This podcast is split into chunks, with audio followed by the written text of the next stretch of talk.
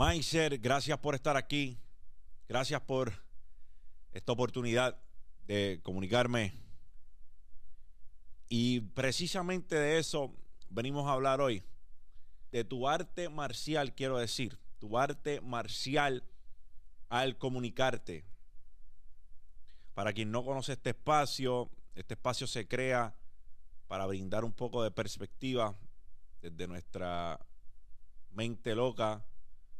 No tenemos la verdad absoluta, pero le damos las gracias a todo aquel que vea este contenido y ha decidido al cabo de este año y pico dejarnos entrar a su hogar. Gracias. Para mí es una honra poder utilizar esta plataforma para llegar a sus hogares. Habiendo dicho esto, si este contenido, si tú eres seguidor de Mindset y esto ha traído algún tipo de valor a tu vida, dale like, suscríbete a este canal. Para nosotros vale el mundo. Bueno, yo he estado en varias reuniones, he estado en varias conversaciones, a veces públicas y a veces no públicas. Simple y sencillamente estamos hablando, estamos conversando y ya existe una particularidad en las conversaciones. La particularidad que existe en las conversaciones es que las personas quieren hablar. Todo el mundo tiene ansias de contar o revelar su historia. Y cada vez que tú estás en un círculo de personas o estás con personas, o decir que esa sed o esas ansias de que las personas te escuchen, querer hablar, te quita muchas herramientas. Te desarma en ocasiones. Hay veces que la persona que está hablando lo hace para querer tener el control y todo menos eso es lo que sucede. Pierden el control, le dan más herramientas a la otra persona. Y no solo eso, llevan el mensaje incorrecto en ocasiones. Quieren que le escuchen, quieren que piensen que está en control. Y en una negociación es lo peor que puedes hacerle creer a una persona que está sediento por controlar la conversación. Porque muchos están ya programados para entender que el más que habla en una reunión de negocios o el más que quiere que le escuche en una, en una reunión de negocios es el menos control que tiene. Personas que y no solo estoy hablando de reuniones de negocios, también estoy hablando de, puede ser hasta podcasting, que el silencio les incomoda y piensan, piensan que tienen que rellenar ese silencio con algo. No pueden dejar que la persona busque en su disco duro la respuesta a la pregunta que ellos están haciendo y dicen una pendeja. Entonces, eso cambia el curso de la conversación. Muchas veces también sucede en conversaciones, en negociaciones. Mano, tenemos dos orejas y una sola boca por algo. Es porque se supone que escuchemos más y hablemos menos cada vez que hablamos, estamos asumiendo el riesgo de que se pueda malinterpretar algo de lo que estamos diciendo o de darle recursos a la persona que está tratando de llevar una negociación con nosotros, es un error. El silencio no tiene por qué ser incómodo. Debemos aprender a sentirnos cómodos en ese silencio. Si le hiciste una pregunta a la persona, deja que busque en el disco duro. Deja que formule una respuesta a lo que acabas de preguntar o a lo que acabas de aportar.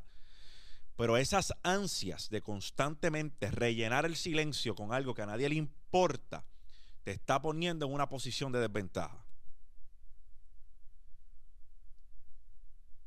Si te das cuenta, escuchar es tu mayor herramienta. Y esto no solo es en las relaciones interpersonales con un amigo, en una negociación, en una reunión de negocios, también con tu pareja. Tienes tantas ansias a veces de hacer un punto, de llevar un punto. Tienes tantas ansias de ganar la razón que no escuchas. Y escuchar ha de ser una de tus más grandes herramientas. Esa persona que amas puede estar dándote a la palma de tu mano la solución para que todos sus desacuerdos disminuyan y estás tirándolo por la borda con ansias de hablar y no querer escuchar. Escuchar ha de ser una de tus mayores herramientas. ¿Por qué digo que hasta en relaciones de pareja? Porque a ti, hombre que me escucha, muchas veces tu pareja no está ni buscando validación, no está buscando que tú des tu opinión, no está buscando tu insumo. A veces simple y sencillamente, tu pareja solo quiere que le escuche y que entiendas cómo se siente. Y eso no requiere de mucho esfuerzo. Simple y sencillamente, escuchar y entender. Hey, no estoy diciendo que en todas las ocasiones sea así. Muchas veces sí quieren de tu insumo. Algunas veces sí quieren tu opinión. Pero algunas veces solo quieren que escuches y que entiendas. Y eso cambiará el tono de muchas de sus conversaciones. Tú puedes estar seguro que con esas dos acciones, escuchar y entender, muchos de sus desacuerdos acabarán.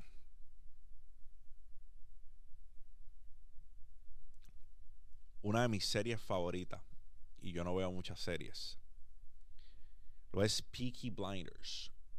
Y específicamente de quien les voy a hablar, nada más y nada menos que de Tommy Shelby, el protagonista de esta serie, Peaky Blinders, que hace su papel de manera, ¿sabe? Es algo que no te puedo ni explicar. Este tipo, sin esforzarse, hace el papel más cabrón de Tommy Shelby que alguien pudo haber hecho. Así es en mi mente. No pienso que alguien pudo haber hecho ese papel mejor que él. Y Tommy Shelby es un tipo que en ocasiones sin decir mucho en una conversación domina la conversación. Es un tipo que puede que haga pensar a su adversario o a su contrincante que él tiene el control. Y muchas veces no es así. A veces hasta los gestos dicen más que las palabras. Y no siempre el que más dice es el que tiene control. Aprende a escuchar. Aprende a controlar tu entorno diciendo lo menos posible y escuchando. A veces cuando escuchas, la gama de posibilidades es infinita.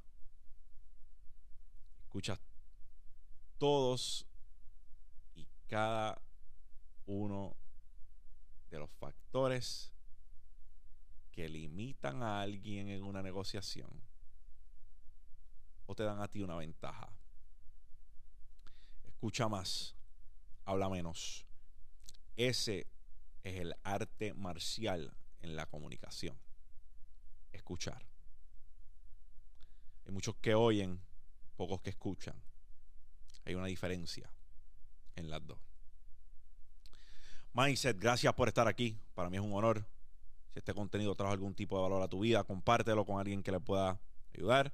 Dale like, suscríbete al canal. Me consiguen en todas las redes sociales como sea Lindes PR. No te quites ni para el carajo, o sea, por ti, por los tuyos, por los que vienen detrás de ti. Champ out.